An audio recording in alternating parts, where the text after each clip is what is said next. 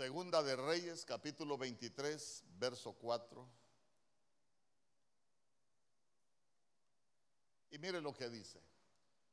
Entonces el rey ordenó que el sumo sacerdote Isías y los sacerdotes de segundo orden y los guardianes del umbral sacaran del templo del Señor todas las vasijas que se habían hecho para Baal, para la acera y para todo el ejército de los cielos, y los quemó fuera de Jerusalén en los campos del Cedrón, y llevó sus cenizas a Betel. Entonces hoy, hoy quiero seguir platicando algunas cosas con usted. A ver, ¿a qué venimos a Betel nosotros? Ayúdeme. ¿A qué venimos a Betel? ¿Ah? ¿A qué bonito que viniéramos a adorar? La samaritana también hablaba de adoración y tenía un desorden de vida. No, ahí está, ahí está. Por eso le pongo el verso.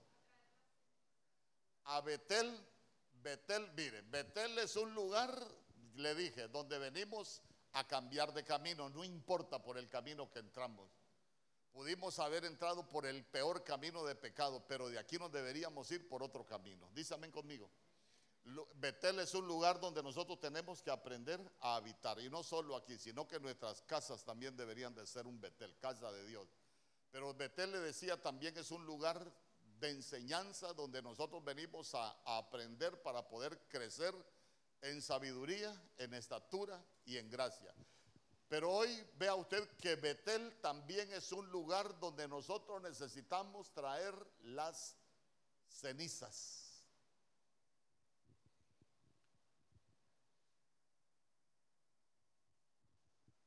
Cuando nosotros hablamos de las cenizas, estamos hablando de todo aquello que no sirve. Las cenizas no sirven para edificar. ¿Por qué? Porque las cenizas se vuelven escombros. Las cenizas se vuelven estorbos en nuestra vida, hermano. Las cenizas son los fracasos. Las cenizas son los errores que nosotros de pronto cometimos. ¿Sabe qué? Aquellas cosas que, que se quemaron y que no sirven para, para nada.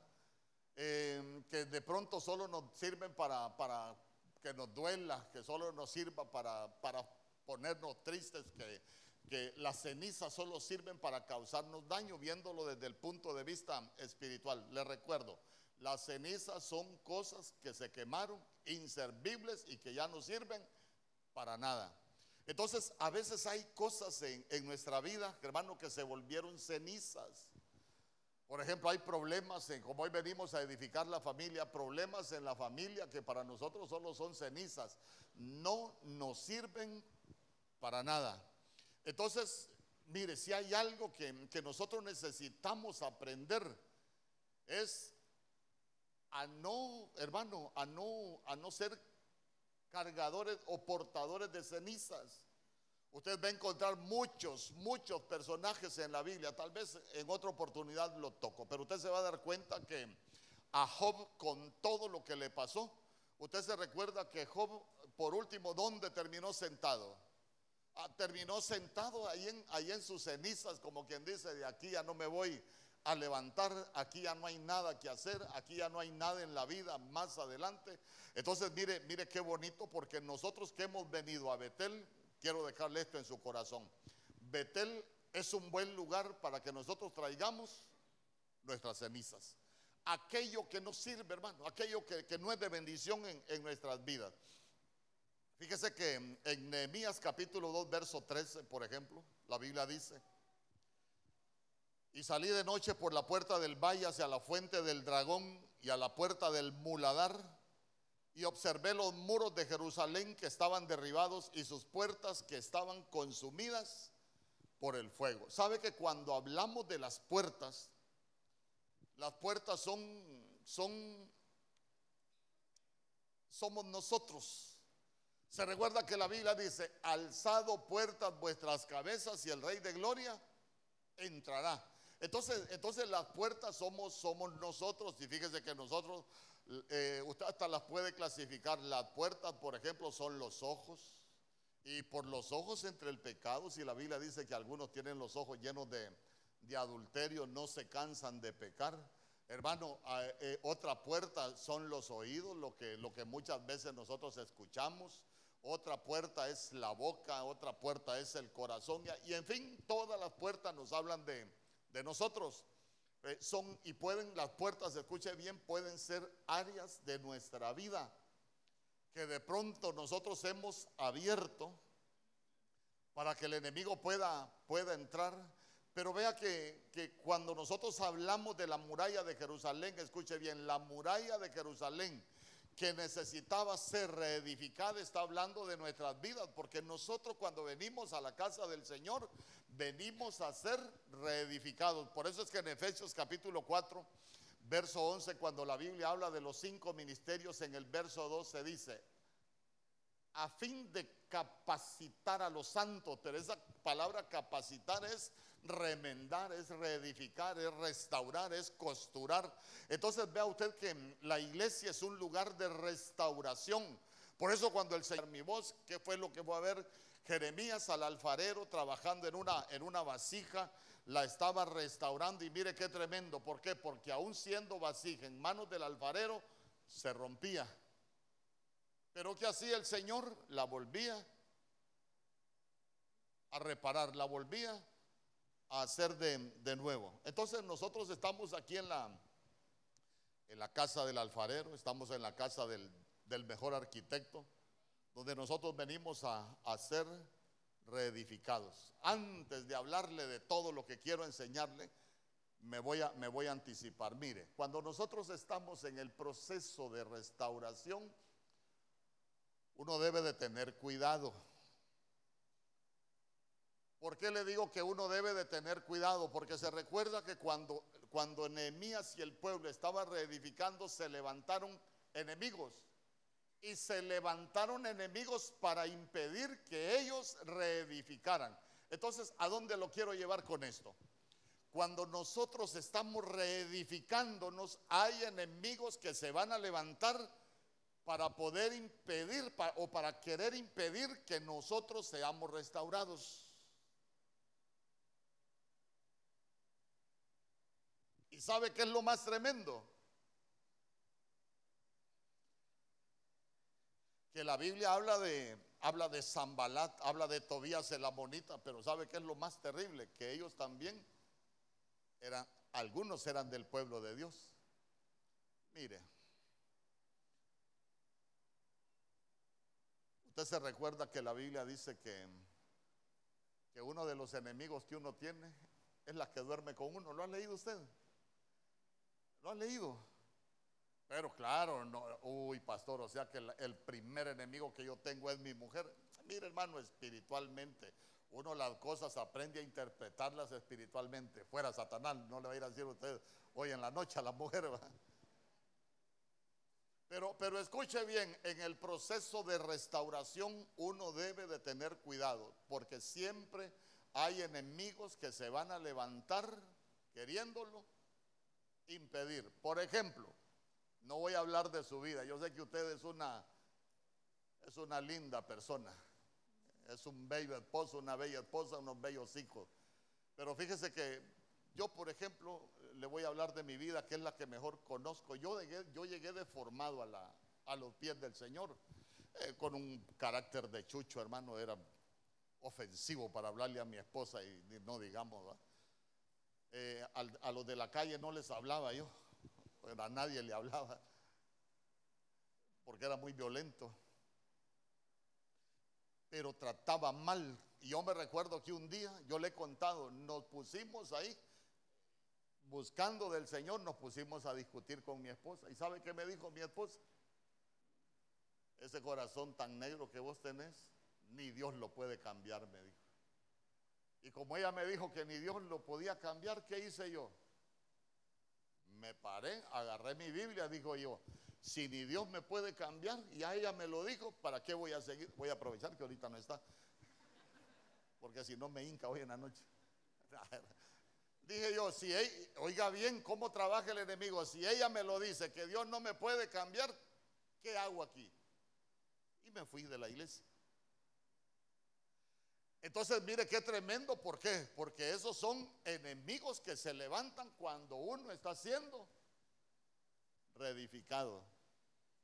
Usted se ha fijado que, que nosotros a veces somos buenos para juzgar y somos buenos para decir cosas. Y mire, hermano, mire, yo a veces, a veces yo enseño, por ejemplo, el compartir. Y yo me recuerdo que una vez le enseñaba yo, mire, hermano, si usted no comparte con su familia, llévela. Si no ajusta para comprarle un café a, cada uno de sus hijos, compren uno, un traguito cada uno. Y, yo me recuerdo que, que, un hermano me llamó y me dijo, ah, ¿para qué me dijo que compráramos un café? parecían chuchos tragándoselo, me dijo. Y le digo yo, gracias a Dios que logró salir con su familia. Y se lo cuento, ya no está aquí. Pero, pero vea usted qué concepto, en vez de decir, gloria a Dios, primera vez que salí con, con, mi, con mi esposa, primera vez que salí con mis hijos, no nos agustaba para un café para cada uno, pero nos disfrutamos el cafecito. Eh, porque un padre se hubiese disfrutado ver a sus hijos disfrutarse por lo menos el tiempo que compartieron. Dice amén conmigo. Pero imagínense las cosas que uno, que uno puede decir. Entonces imagínense que en el tiempo de la restauración, escuche bien, hay muchas cosas que se van a levantar para querer impedir que nosotros seamos reedificados. Y uno debe de tener cuidado en su casa. Imagínense que yo le diga a alguien o que yo le enseñe y le diga cuántas veces le ha regalado flores a su esposa. Te traigo estas flores porque palabras de amor. Si el pastor no dice ni al cementerio me hubiera llevado flores. Ay, hermano. Y ahí ve el otro con las flores, hermano.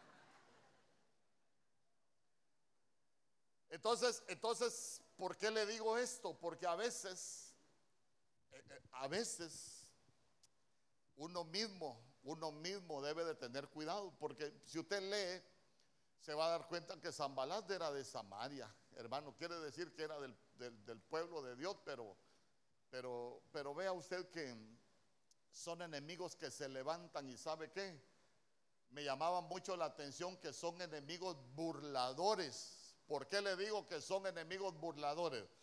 porque lo hacen sentirse mal al que está reedificando, al que está trabajando. ¿Por qué le digo que lo hacen sentirse mal?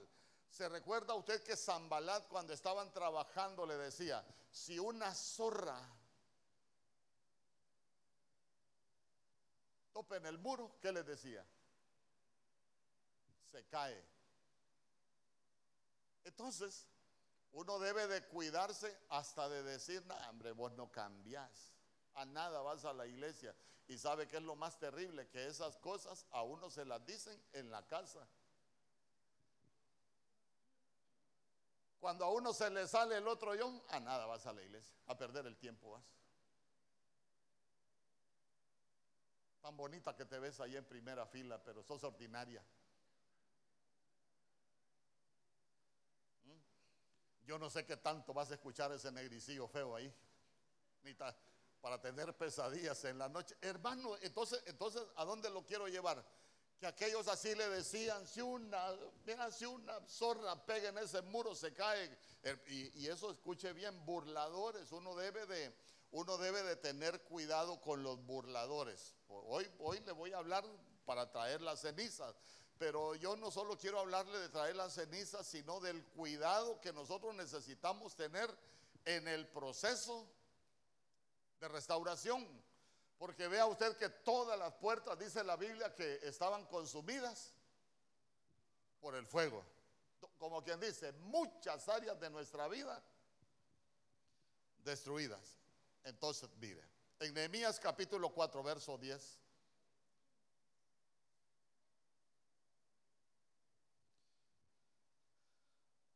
Porque usted se vuelve y yo me vuelvo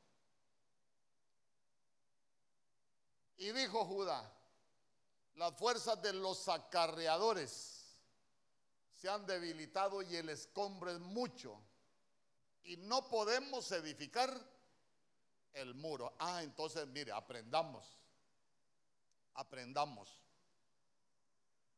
Cuando el escombro es mucho. ¿Y cuando queda mucho escombro?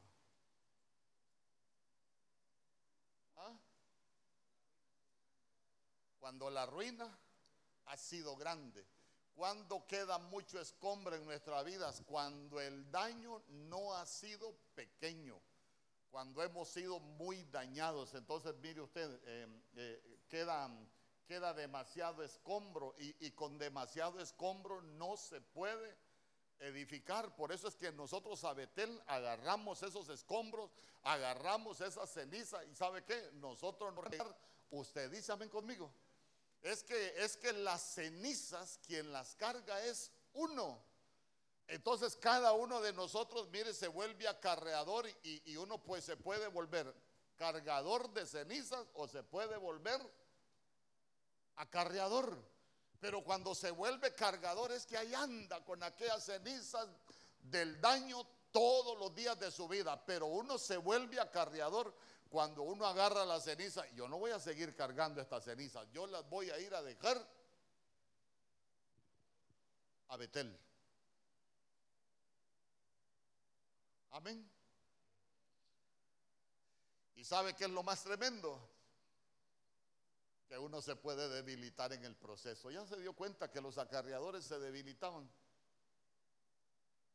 Entonces, mire, por eso es que el que ya no tiene ninguna, porque el Señor nos conoce que hay, hay momentos en nuestra vida donde nos va a faltar la fuerza, donde nos vamos a debilitar. ¿Por qué? Porque hay cosas que nosotros tenemos que hacer que nadie más las va a poder hacer por usted. Si usted sabe que hay cenizas en su vida de algo que se dañó, ¿sabe qué?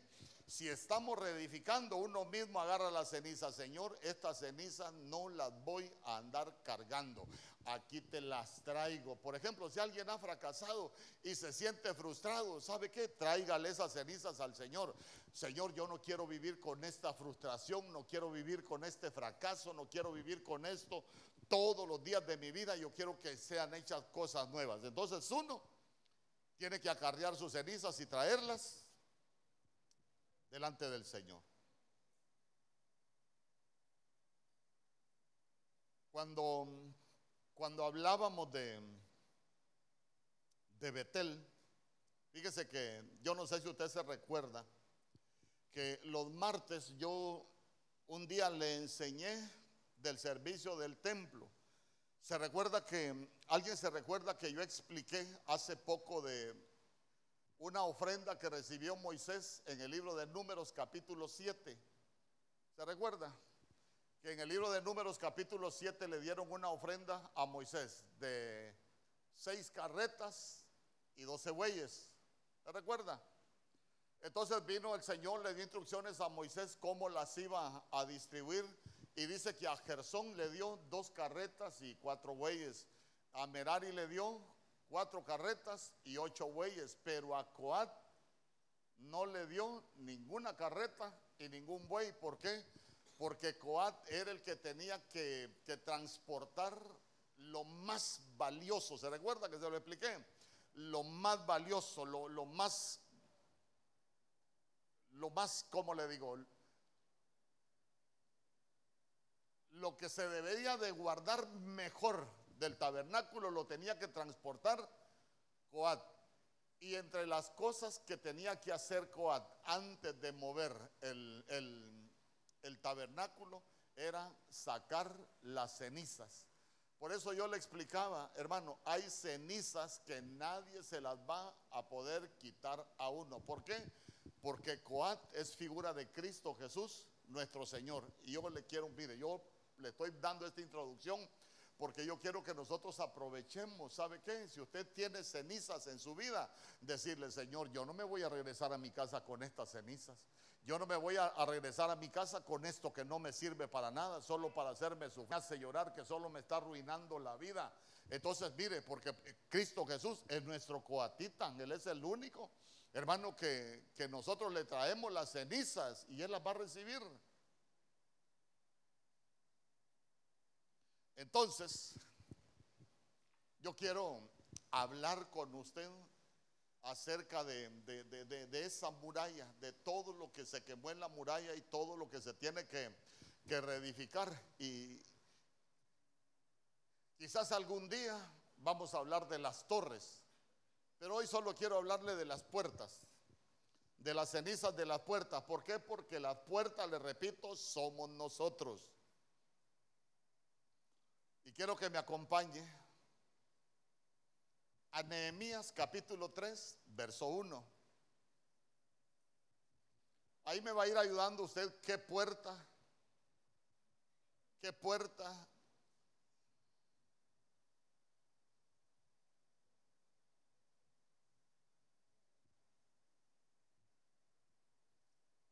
¿Qué puerta se restauró primero? Léalo ahí. Diga conmigo, la puerta de las ovejas. Porque lo primero que se tiene que restaurar es la puerta de las ovejas. Mire, quitamos las cenizas y nosotros lo primero que restauramos es la puerta de la, oveja. Eh, nos tenemos que volver ovejas porque a veces parecemos más cabros que otra cosa. Y unos así, cabrones, ¿va? Ve cabrón, grandotes.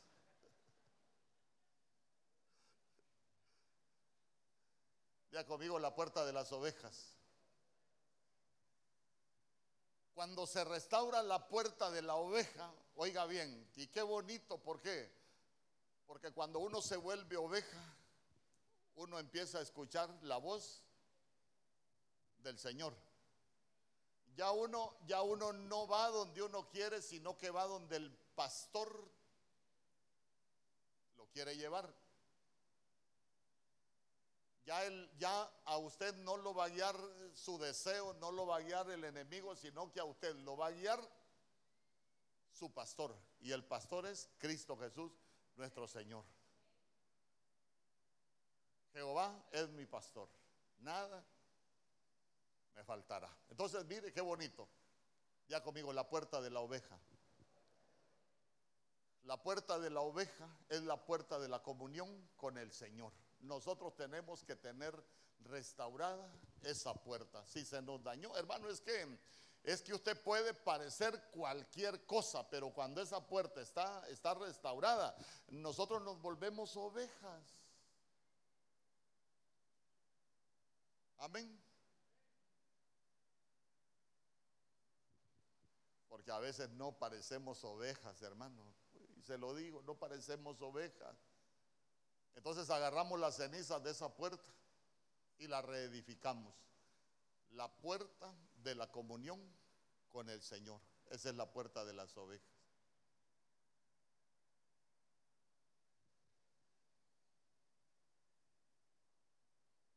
Ahí está Hananeel, mire. Había una torre. Hananel es regalo de misericordia. Pero en el verso 3, en el verso 3, tenemos otra puerta. Mire qué bonito. Lo primero que nosotros nos volvemos es oveja.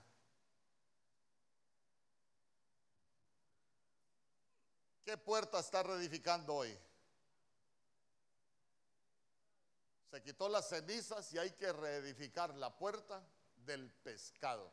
A ver, ¿qué es usted? No se vaya a acordar de aquel corito del hermano Juan Luis Guerra, quisiera ser un pez. Vaya, hablemos de la puerta del pescado, pues. ¿Qué diferencia hay entre el pescado y el pez? ¿Ah? El, peca, el, pesca, el pez está vivo. El pez va donde él quiere y hace lo que él quiere y nadie lo detiene. Pero el pescado se dejó atrapar. ¿Se recuerdan? Por eso nuestro Señor Jesús cuando llamó a los que estaban pescando, antes pescaban peces, hoy los voy a hacer pescadores de hombres. ¿Y saben qué? Cuando uno se convierte en pescado, uno empieza a morir. Porque el pescado muere. ¿Se recuerda qué pidió nuestro Señor Jesús resucitado? Pescado. Se recuerda, se recuerda cuando, cuando le estaban cobrando el impuesto del templo. ¿A dónde mandó a que, a que sacaran la moneda para pagar el impuesto del templo? Al pescado. Fíjese que hasta, hasta en lo espiritual tiene que ver. El pez no diezma, el pez no ofrenda, el pescado sí sostiene la casa del Señor.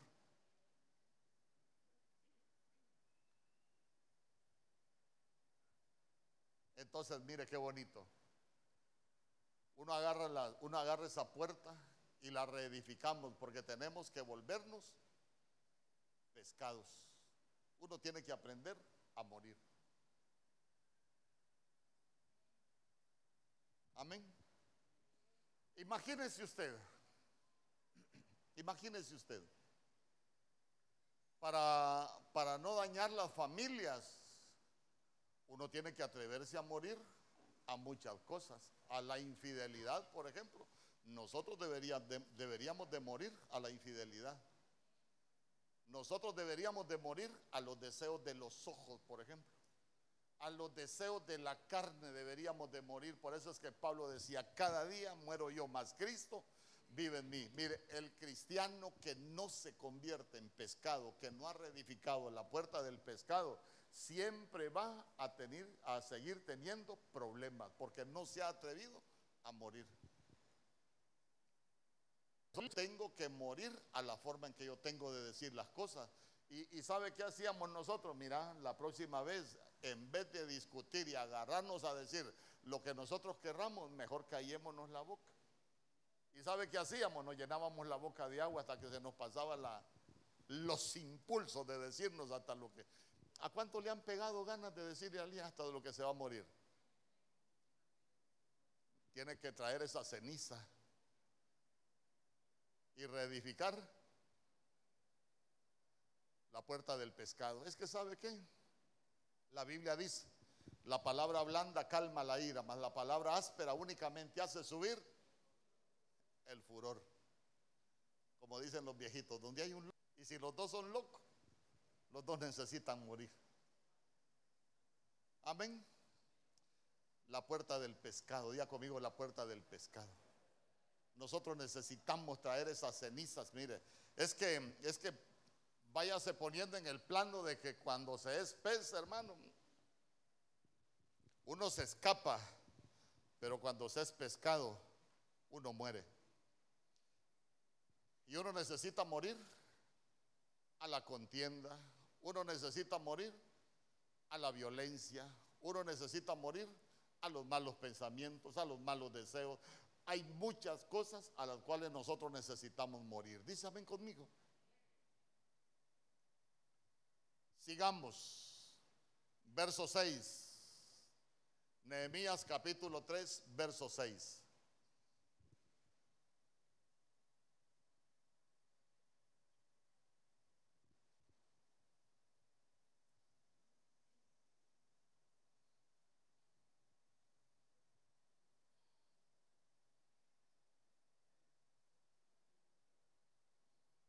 ¿Qué puerta se reedificó ahí?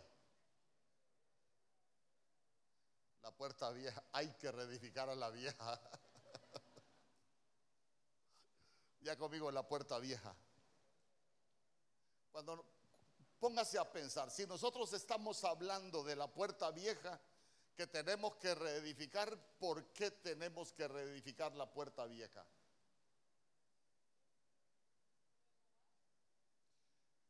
Cuando hablamos de reedificar la puerta vieja es hacerla nueva. Se recuerda que nosotros somos puerta vieja porque venimos del mundo. Venimos con más mañas que los chamucos. Entonces, ¿por qué necesitamos reedificar la puerta vieja? Hermanos, si la Biblia dice que de modo que si alguno está en Cristo, nueva criatura, eh, las cosas viejas, yo le pregunto, si nosotros estamos hoy en este momento, aquí en la casa del Señor, ¿qué es lo que nos está dañando? Cuando estamos en la casa, las cosas viejas. Por eso es que nosotros necesitamos reedificar la puerta vieja. Las cosas viejas van pasando y todas son hechas nuevas. Nosotros necesitamos reedificar esa puerta, ¿sabe qué? Para que vengan cosas nuevas a nuestra vida mientras no traigamos la ceniza de las puertas viejas. Vamos a seguir en los mismos problemas. Mira, hay que agarrar esas cenizas, Señor. Aquí están estas cenizas de la puerta vieja, de las cosas viejas, del fracaso, del dolor, del engaño, de todo aquello, del fracaso, de todo aquello que nos dañó, porque vamos a, reedificar esa puerta, porque al reedificarla es una puerta vieja pero nueva.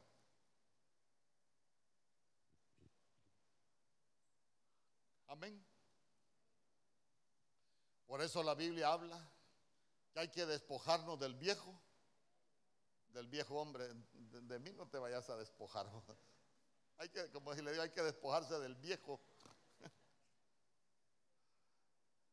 Ya conmigo la puerta vieja. Mire hermano, mire hermano. Atrévase, atrévase a reedificar la puerta vieja de las cosas viejas. Mire, es que si nosotros vivimos siempre con las cosas viejas, nunca vamos a llegar a lo nuevo.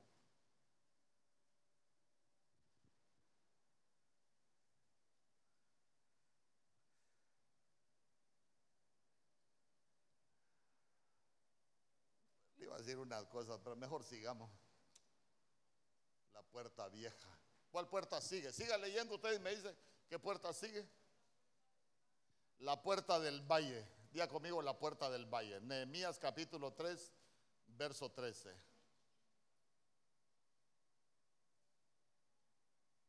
La puerta del valle.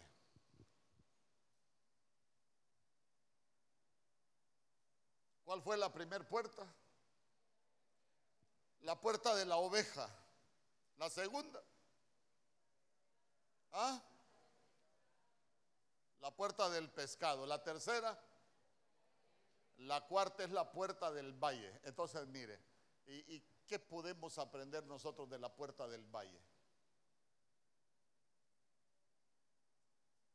En lo natural, ¿para qué sirve un valle?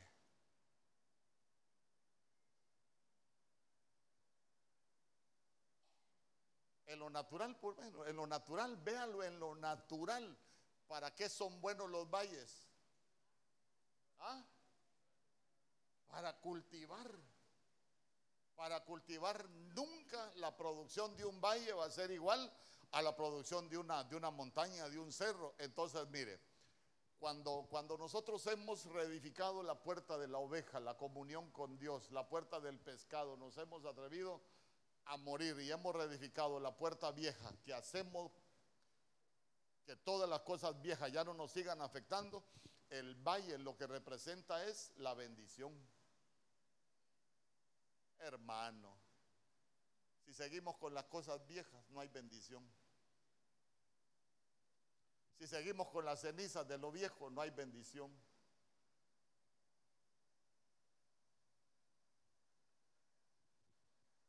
Entonces mire usted que todo tiene un, todo tiene un, sentido en lo que la Biblia enseña. ¿Por qué? Porque al reedificar esta, esa, esa puerta, entonces mire usted que no solo viene la bendición, sino que viene la abundancia. La mayor producción que un país puede tener es en los valles. Y más si no vea usted el valle que nosotros tenemos acá, nosotros vivimos en un valle. Y el valle estos valles de Choluteca son de los valles donde le venden melones a todo el que se le atraviesa por delante. Eh, sale sandía, ¿qué es lo que no sale de acá? Entonces, mire, aparte de ser aparte de ser la bendición que viene a nuestras vidas, viene abundancia. Hermano, es que a veces creemos nosotros que la abundancia solo es dinero, no, pero pero nosotros necesitamos abundar en buenas obras, nosotros necesitamos abundar en fe, nosotros necesitamos abundar en cosas buenas. Imagínense usted que en nuestra familia abunden los momentos felices, por ejemplo, nos vamos a disfrutar la vida que Dios nos ha dado. Y eso es lo que representa el valle. Los valles no se secar, hermano, el verdor, no nos vamos a secar no se nos va a secar la vida, no se nos va a secar la familia, no se nos van a secar los hijos, no se nos va a secar nuestra alacena. ¿Sabe qué? Vamos a mantenernos siempre fructíferos. Pero ¿qué tal si tenemos quemada la puerta del valle? No hay bendición.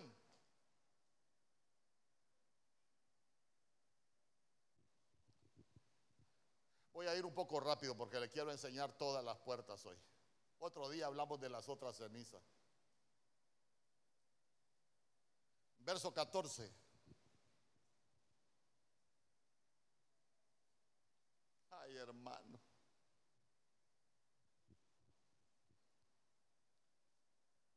¿Y hoy qué puerta tenemos que reedificar?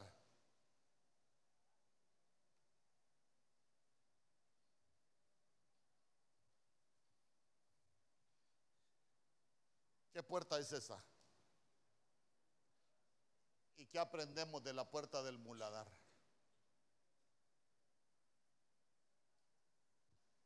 ¿Para qué, se ¿Para qué se quitan las cenizas de esa puerta y se reedifica la puerta del muladar? Porque como ya estamos siendo bendecidos, todo lo que nosotros no va a ser de bendición, como ya reedificamos la puerta del muladar, lo vamos a sacar. ¿Sabe que cuando, cuando el cristiano tiene derribada la puerta del muladar, nuestras casas van a estar llenas de basura, van a estar llenas de desperdicio, nuestras casas van a estar llenas de inmundicia, pero cuando la tenemos reedificada, uno se da cuenta todo lo que no es de bendición, todo lo que no es bueno, como ya tenemos reedificada la puerta del muladar, lo sacamos de la casa. Amén. Usted sabe qué es de bendición para su casa y qué no es de bendición. Nosotros deberíamos de saber. ¿Y sabe qué? Que, sea reedificada la puerta del muladar, algo que no es bueno para nuestra familia. Hermanos, si, escuche bien, si no tenemos reedificada la puerta, si está destruida, ahí vamos a tener ese montón de sucio. Pero si la tenemos reedificada, no, esto no es bueno para mi casa, yo lo dejo de hacer, no sigo con esto, porque esto lo voy a sacar de mi casa. Tenemos reedificada la puerta del muladar. Usted todo lo que es basura, que sabe que en vez de, ser de bendición, le va a causar daño.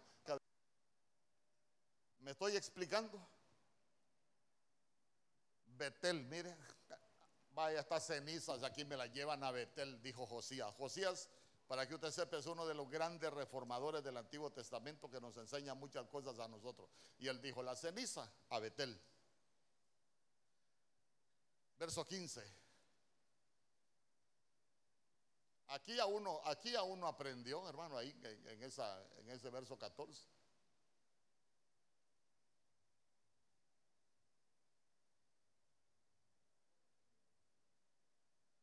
¿Qué puerta dice ahí? El Cristo Jesús. La, fuente de vida para nosotros es Cristo Jesús. Entonces, entonces, mire, como ya sacamos lo que es la basura y ya tenemos reedificada la puerta de la fuente. ¿Qué aprendemos con eso? La fuente es un pozo. Se recuerda usted que la samaritana iba al pozo, pero la samaritana siempre andaba por el camino de Sicar. Y Sicar lo que significa es intoxicación.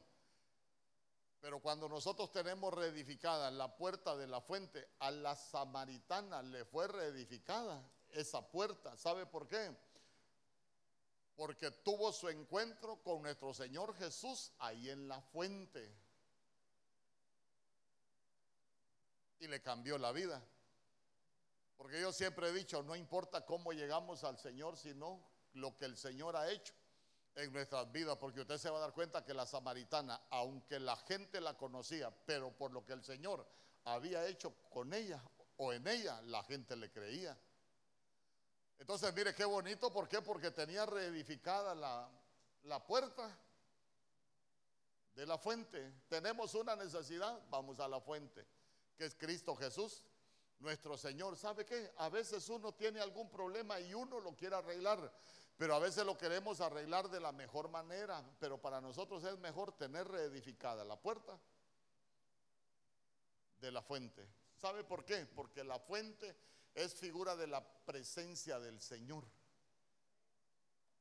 Hermanos, si nosotros vivimos en la presencia del Señor, hay muchas cosas que ya no las vamos a hacer.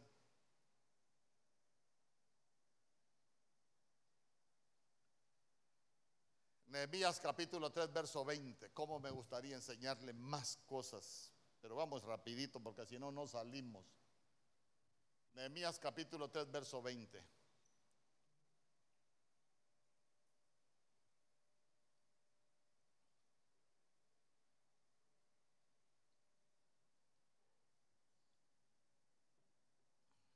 Vamos, ¿qué puerta es esa? Puerta de la casa de Eliasib. ¿Y qué era Eliasib? Ah, entonces tenemos que, tenemos que reedificar la puerta del sacerdocio. El sacerdocio es comunión con Dios. El sacerdocio es devoción con Dios. El sacerdocio es oración. El sacerdocio es limpieza. El sacerdocio es intercesión.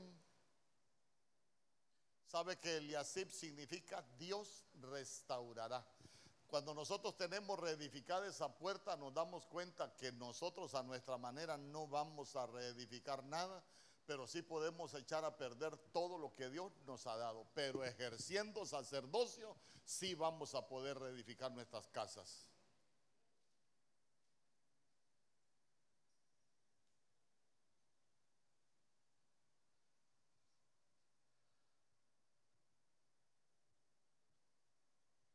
Nosotros necesitamos ser sacerdotes. Es que, es que la Biblia dice que nosotros nos están preparando para qué? Para un sacerdocio, para un sacerdocio santo, para un sacerdocio eterno. Entonces, entonces nosotros necesitamos ejercer sacerdocio, hermano, porque la Biblia dice que Jesucristo constituyó para Dios su Padre un reino de reyes y sacerdote, pero a veces lo que menos tenemos es sacerdocio. Es que el sacerdote es el que aprende a tener comunión con el Señor. El sacerdote, hermano, tiene que aprender hasta presentar el incienso delante del Señor. Entonces, entonces mire, nosotros empezamos a vivir una vida de, de comunión con el Señor diferente. Pero mientras tengamos esa puerta derribada, que estén las cenizas ahí, olvídese, no vamos a tener sacerdocio. Verso 26.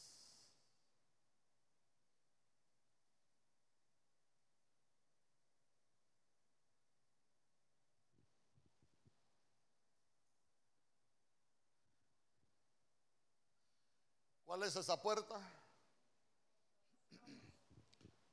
La puerta de las aguas.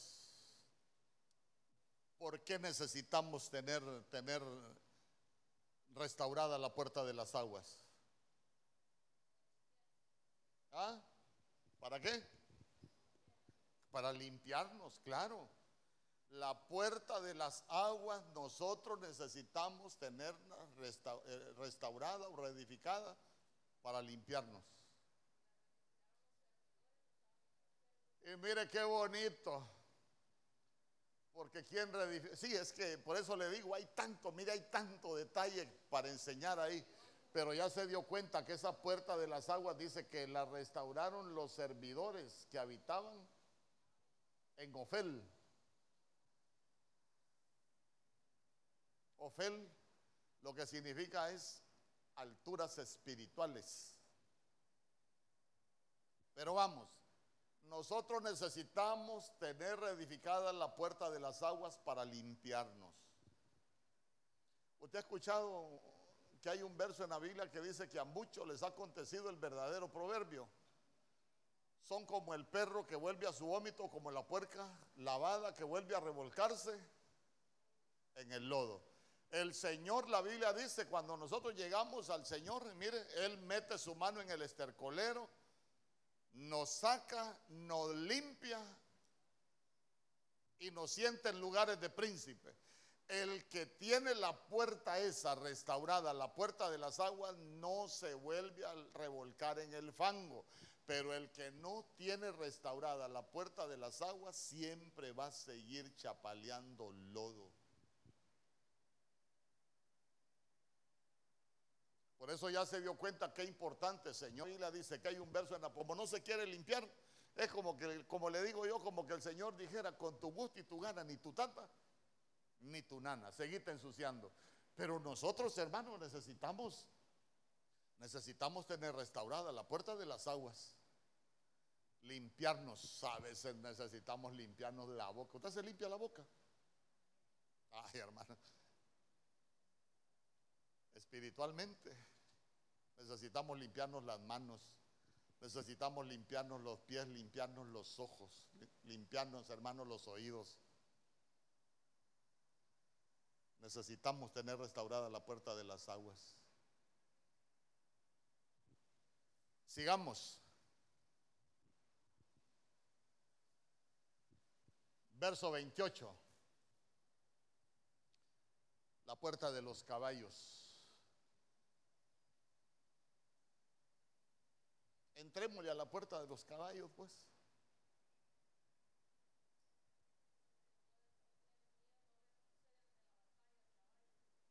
El caballo no retrocede. El caballo no tiene retroceso en la batalla. Dice que no retrocede por nada. Eh, yo le pregunto, ¿será que el cristiano retrocede muchas veces por el vicio? ¿El cristiano retrocede en lo que hace? ¿El cristiano retrocede en lo que dice? Muchas veces nosotros retrocedemos. Entonces, ¿sabe qué? Si tenemos destruida esa puerta, traigamos la ceniza y digámosle al Señor, Señor, yo aquí traigo la, la ceniza de la puerta de los caballos, porque yo necesito tenerla reedificada para no retroceder. No volver a caer a lo mismo.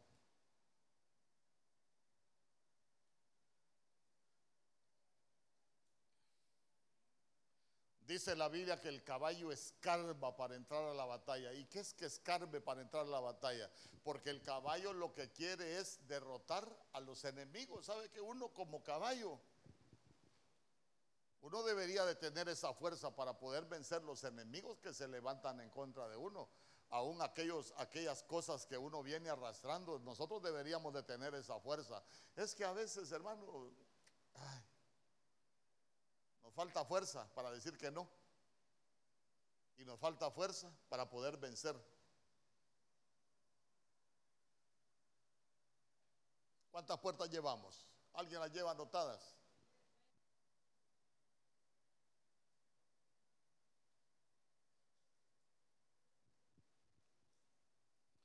Vamos a ver. La puerta oriental. ¿Se recuerda usted que Ebenezer, que en el tiempo de la pastora Ninosca tiene un canto que dice, hay un río que hoy fluye de la puerta, de la puerta del oriente? Mire, orientes tiene, tiene mucho significado. Voy a tratar de explicarle por lo menos dos por cuestión del tiempo. Pica es por donde y el sono para que ya no tropecemos. Para que no andemos cantando aquel corito, tropecé de nuevo con la misma piedra. Algunos es tropecé de nuevo con la misma vieja.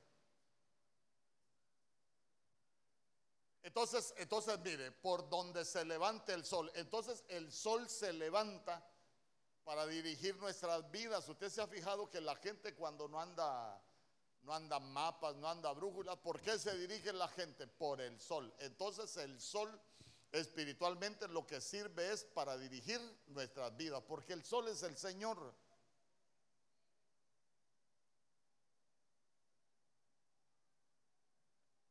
El sol sirve para darnos dirección, si vamos en la dirección correcta. Hermano, el que no tiene reedificada esa puerta, mire, va por cualquier lado y todo le parece bueno. Pero el que ya tiene reedificada la puerta del oriente, mire, siempre va a ir por la dirección correcta, siempre va a ir caminando por el camino bueno. Ah, pero ahí también, ahí también se levanta, ahí fluye el río de Dios. ¿Se recuerda usted que en Ezequiel habla del río de Dios? Y dice que en el río de Dios algunos están metidos a los tobillos. Hermano, hay muchos cristianos que están metidos hasta los tobillos. Cuando estamos metidos hasta los tobillos, el río de Dios no nos controla. Nosotros vamos donde queremos y hacemos lo que queremos. Todavía no nos controla el río de Dios. Apenas nos mojamos en el río de Dios. Pero se recuerda cuál es la otra posición. A las rodillas. Entonces, entonces cuando ya llegamos a las rodillas, ya hay cosas que empiezan a, a cambiar. ¿Por qué? Porque cuando hablamos de las rodillas, hablamos de responsabilidad también. Cuando hablamos de las rodillas, hablamos de oración, pero todavía no nos controla el río de Dios. Después dice que algunos están metidos hasta los lomos. Los lomos es cuando ya nosotros eh, empezamos a hacer cosas diferentes y ya nos vamos volviendo responsables hasta con nuestras generaciones. Ya empezamos a pensar diferente. Pero después dice que hay unos que están tan metidos en el río que ya no van donde ellos quieren, sino que van donde el río de Dios los quiere llevar. Señor, yo quiero hacer tal cosa, pero yo voy a hacer lo que tú me digas. ¿Y sabe qué es lo más bonito? Que dice que los que andan sumergidos no lo estamos también. Si tenemos derribada la puerta oriental, Señor, aquí están las cenizas. Yo quiero que tú le des dirección a mi vida, porque a veces andamos como sin dirección en la vida. Sigamos. Puerta oriental. Nehemías capítulo 3, verso 31. Después de él restauró Malquías, hijo del platero, hasta la casa de los sirvientes del templo y de los comerciantes, enfrente de la puerta del juicio y hasta la sala de la esquina. Día conmigo, la puerta del juicio.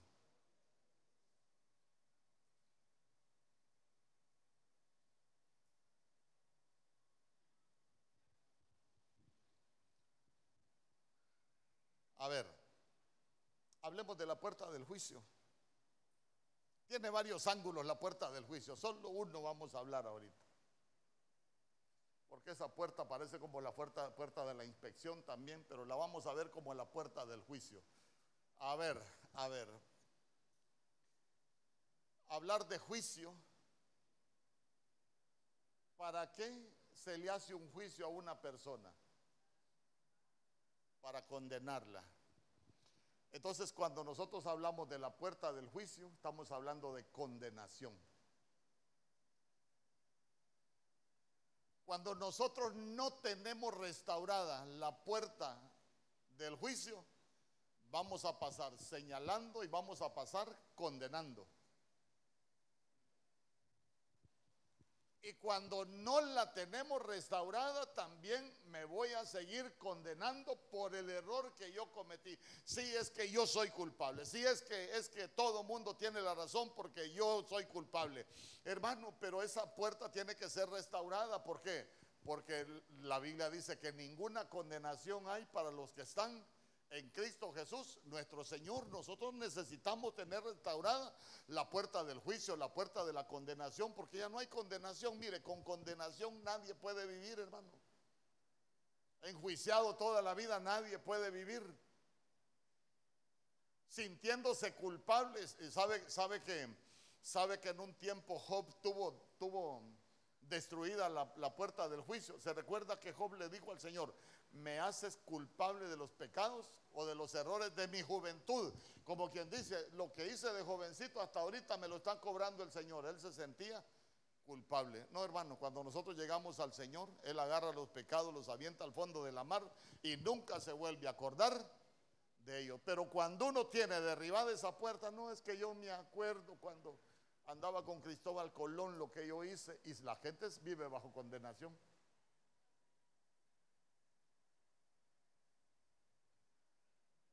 Necesitamos tener restaurada la puerta del juicio. Sigamos. Nehemías, capítulo 8, verso 16. La Biblia dice, salió pues el pueblo y trajeron ramas e hicieron tabernáculos cada uno sobre su terrado, en sus patios, en los patios de la casa de Dios en la plaza de la puerta de las aguas y en la plaza de la puerta de Efraín. Y, a ver, ¿y qué, significa Efraín? ¿Ah? Efraín lo que significa es fructífero. Ay, hermanos, mire, cuando nosotros no tenemos reedificada esa puerta y la tenemos destruida, va a costar que se nos vean frutos. Pero cuando la tenemos reedificada, vamos a empezar a dar frutos.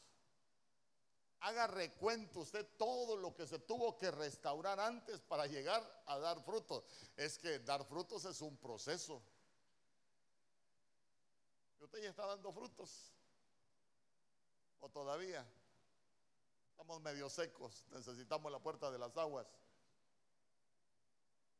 Usted se recuerda por...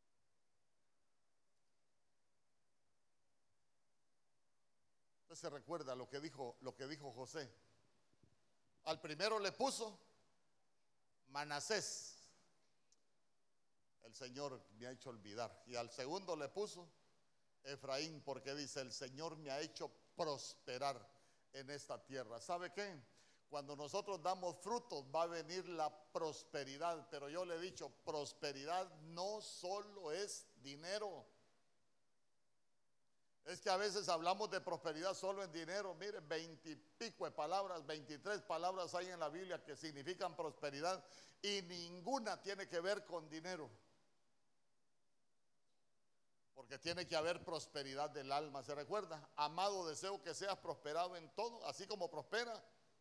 Hasta la prosperidad del alma, esa estabilidad emocional que nosotros necesitamos alcanzar. Pero ya se dio cuenta que, que nosotros necesitamos dar frutos. Cuando habla de la mujer virtuosa, la iglesia virtuosa, yo le he dicho a mi esposa, a veces me meto en mi rollo yo medio feo, pero digo yo, a la iglesia no hay que predicar, bueno, bueno, cada quien, cada quien tiene su manera, pero le decimos, usted es la iglesia virtuosa, hermano, pero no le enseñamos cómo llegar a ser virtuosa.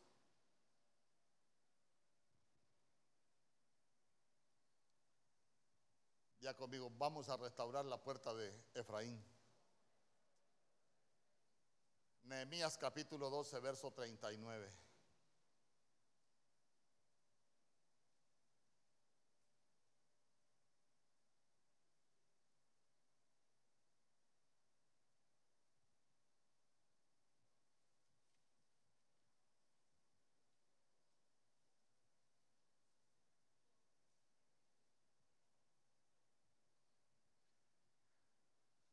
Desde la puerta de Efraín hasta la puerta vieja y a la puerta del pescado y la torre de Hanel y la torre de Jamea hasta la puerta de las ovejas se detuvieron en la puerta de la cárcel.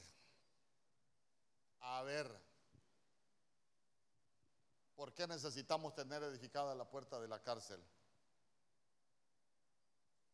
Se recuerda que a nosotros la Biblia dice que nos dieron una llave. Nosotros no tenemos reedificada la puerta de la cárcel. Quiere decir que nosotros no tenemos la llave para poder cerrar la puerta a los enemigos.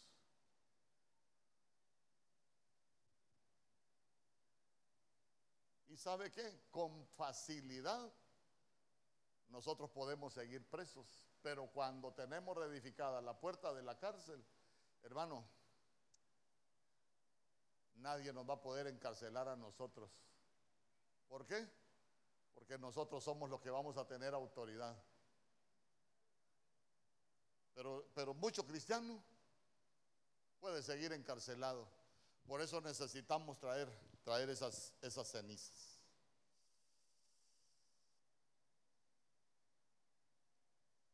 Nehemías capítulo 4, verso 6.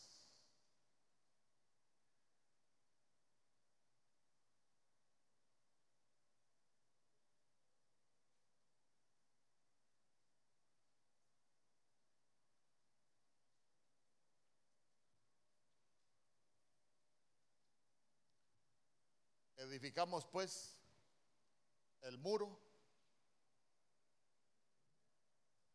y toda la muralla fue terminada hasta la mitad de la altura, porque el pueblo tuvo ánimo para trabajar. Yo quiero que cierre sus ojos.